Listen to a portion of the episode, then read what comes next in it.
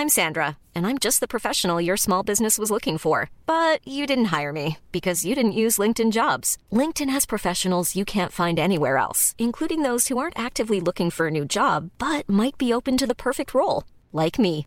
In a given month, over 70% of LinkedIn users don't visit other leading job sites. So if you're not looking on LinkedIn, you'll miss out on great candidates like Sandra. Start hiring professionals like a professional. Post your free job on linkedin.com/people today.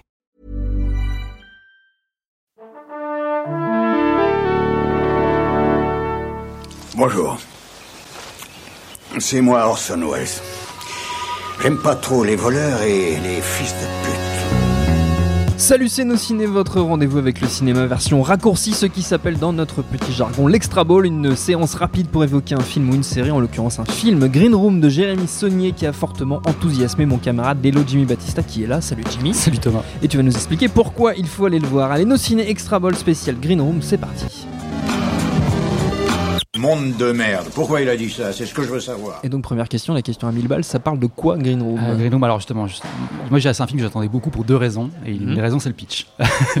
Bon, la première raison, on va dire, c'est le- c'est surtout que Jérémy Saunier a fait un- deux films, dont un qui, est- qui est- qui a bien marché, euh, Blue Rune, Blue que j'avais bien aimé, mais fait. que justement euh, j'avais pas complètement aimé. C'est-à-dire, je me disais, ce mec peut encore faire des trucs vraiment encore plus dingues. Beaucoup- prometteur. Voilà, très prometteur. Et du coup, celui-là, j'attendais pas mal, et avec le pitch encore plus, parce que c'est limite, c'est un, tellement un pitch de, de, de- de film de genre, de série B, que c'est presque un pitch de jeu vidéo en fait. C'est juste des punks contre des nazis, quoi. C'est ça. C'est un groupe, un groupe de voilà, punk un hardcore groupe de punk hardcore qui, dans qui une dans salle de tournée, concert. voilà, qui se dans une tournée foireuse qui a une date de dernière minute et ça se trouve dans un, une- un club néo-nazi et voilà. Et ils se retrouver enfermés- enfermés dans une pièce. dans une pièce, dans les loges parce qu'ils ont été témoins d'un truc qu'ils auraient pas dû voir quoi. Et, euh, et donc voilà. Donc, Déjà donc, hyper hyper hyper chaud dès le départ. Et en fait euh, il y a eu quand même deux trucs qui vont commencer à m'inquiéter. C'est que euh, bah, le fait que déjà le film tourne autour d'un groupe punk parce qu'on sait qu'un groupe punk au cinéma c'est quand même euh, rarement réussi bien, voire jamais. et aussi le pitch parce que bah, forcément avec un pitch comme ça tu ouvres la porte aux références années 80 au gros clin d'œil bien lourdingue même si bon pour le coup en comparant avec Blue Rune on se dit que ça va pas être forcément être le genre de la maison. Et effectivement à l'arrivée c'est vraiment tout ce que enfin, perso moi je pensais plus voir dans un film en, en 2016 Euh, c'est-à-dire un film c'est un, un vrai film de genre euh, une vraie série B premier degré direct sans aucune référence enfin les références il y en a forcément on va en trouver mais s'il y a aucune référence appuyée c'est Oui. pas euh, voilà c'est pas Turbo Kid ou, ou, ou ce genre de conneries mais C'est pas du cinéma doudou quoi. oui, voilà, c'est ça. Il n'y a, pas- y a pas de nostalgie, en fait. Il n'y a pas, de- y a pas Ouais. de clin d'œil, il n'y a pas d'ironie non plus. C'est vraiment un film où- qui est assez dur du début à la fin. Il y a quelques blagues, évidemment, mais il n'y a aucune blague en mode scream, quoi. Je veux dire, il n'y a aucune, aucune mise en abîme ou, euh, ou quelque chose dans le genre. C'est juste un film de genre, quoi. Voilà. C'est un- Mm. vraiment une série B assez, euh, assez, assez musclée, assez, assez, bourrin, euh, comme on aurait pu en louer euh, dans un vidéoclub euh, circa euh, 87, quoi. 87 ou 88. Et, euh, et en fait, surtout, voilà, c'est que c'est assez, euh, assez brutal, mais c'est jamais non plus roublard. C'est-à-dire que le- il y a beaucoup d'imperfections. Il y a beaucoup d'imperfections, beaucoup de dérapages. Et euh, moi, j'ai interviewé Saunier pour, pour, pour une interview qui va sortir en- à la fin du mois, là, au moment de la sortie du film. Euh, et en fait, euh, le truc, c'est que lui, euh, il voulait que ce soit, que ça se passe comme ça pourrait se passer dans la vraie vie. C'est-à-dire que ben, dans la vraie vie, les gens font parfois de trop mauvaises décisions et ont parfois des idées de merde. et, et il leur arrive des choses, euh, ben voilà, ils, ils paument quoi. Et euh, effectivement, là, je trouve que c'était plutôt bien fait. Ça aurait pu devenir, ben, ce parti pris aurait pu devenir catastrophique parce qu'on peut se retrouver avec des gens qui sont complètement cons et, euh, et dont on n'a pas envie de savoir ce qu'ils font parce qu'ils prennent des trop mauvaises décisions et qu'on se les.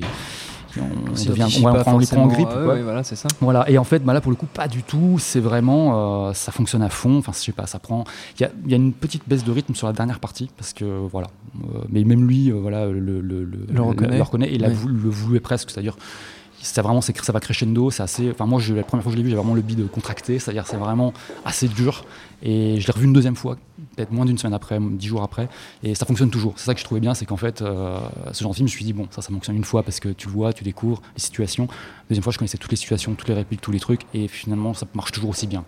Donc, euh, donc c'est je pense qu'il y a vraiment quelque chose.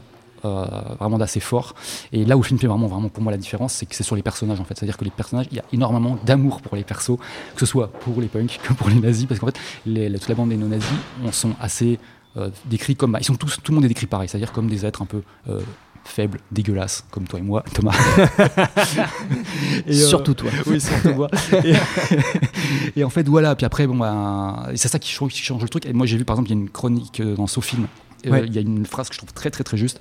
je suis désolé, je, ne me souviens plus de la personne qui l'a écrit, mais en fait, il dit c'est un film qui est beaucoup plus, qui doit beaucoup plus à John Hughes, réalisateur de Breakfast Club, Ferris Bueller, qu'à Rob Zombie par exemple. Et effectivement, c'est ça. C'est vraiment c'est un teen movie, un teen movie violent quoi. Et en fait, pour le coup, le premier film auquel j'ai pensé, parce qu'en fait on a eu beaucoup de comparaisons dans la presse, euh, les gens le comparent beaucoup à Asso évidemment, parce que y a oui, un, le, le, siège. voilà.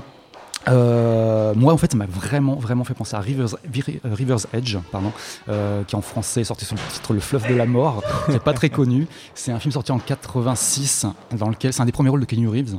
Euh, c'est une du rêve là. Ah oui, non, mais c'est un, super film. C'est un film qui est vachement bien vu dans, dans, la scène trash metal, parce qu'en gros, c'est les premières fois qu'on voyait des trashers à l'écran qui étaient crédibles. En fait, il y a euh, Crispin Glover également qui est dans le rôle principal. En fait, c'est l'histoire de, de, de gamins d'une petite ville de l'Oregon qui en fait un, un d'entre eux a tué quelqu'un et euh, une, de leurs copines et en fait voilà, tout se tourne autour de ça. Il y a une fille qui est morte. Qu'est-ce qu'on en fait? Est-ce qu'on s'en débarrasse? Est-ce qu'on va à la police? Et on se rend compte que les, gens sont tous, ont tous des faiblesses énormes et, et on ne réagisse pas comme on le voit dans les films habituellement. C'est pour ça qu'il y a beaucoup de gens qui ne comprennent pas trop ce film. Euh, et, dans le film, il y a un psychopathe, Dennis Hopper, euh, qui est pas très dangereux, mais qui est juste un peu, un peu fou.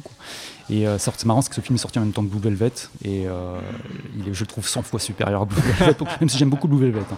Mais, mais voilà, et en fait, alors, bizarrement, c'est le, le, premier film auquel j'ai pensé, parce qu'il y a ce côté vraiment jeune ensemble, mm. à qui il arrive des sales trucs, et qui, qui, vraiment pour qui on se prend vraiment d'affection.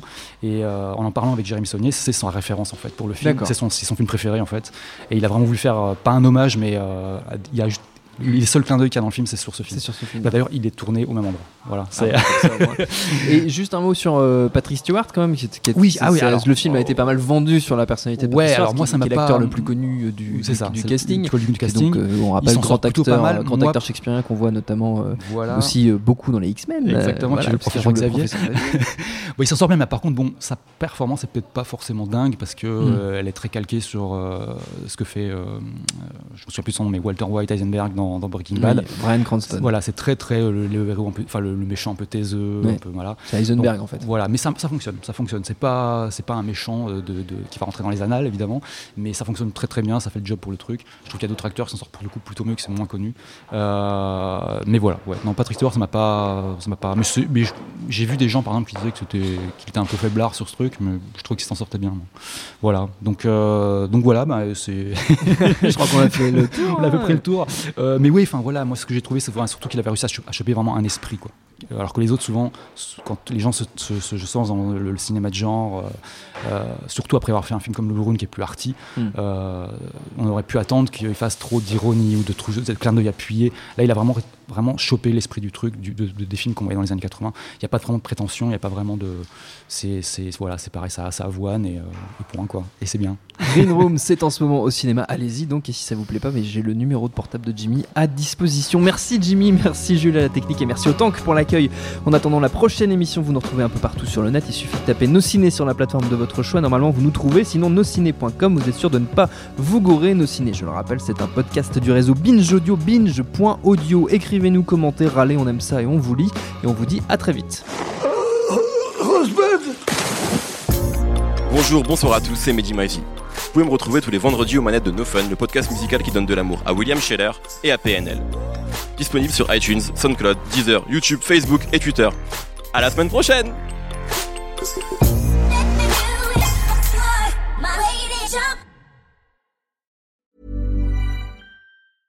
Mom deserves the best, and there's no better place to shop for Mother's Day than Whole Foods Market. They're your destination for unbeatable savings, from premium gifts to show-stopping flowers and irresistible desserts. Start by saving 33% with Prime on all body care and candles. Then get a 15-stem bunch of tulips for just $9.99 each with Prime. Round out Mom's menu with festive rosé, irresistible berry chantilly cake, and more special treats. Come celebrate Mother's Day at Whole Foods Market.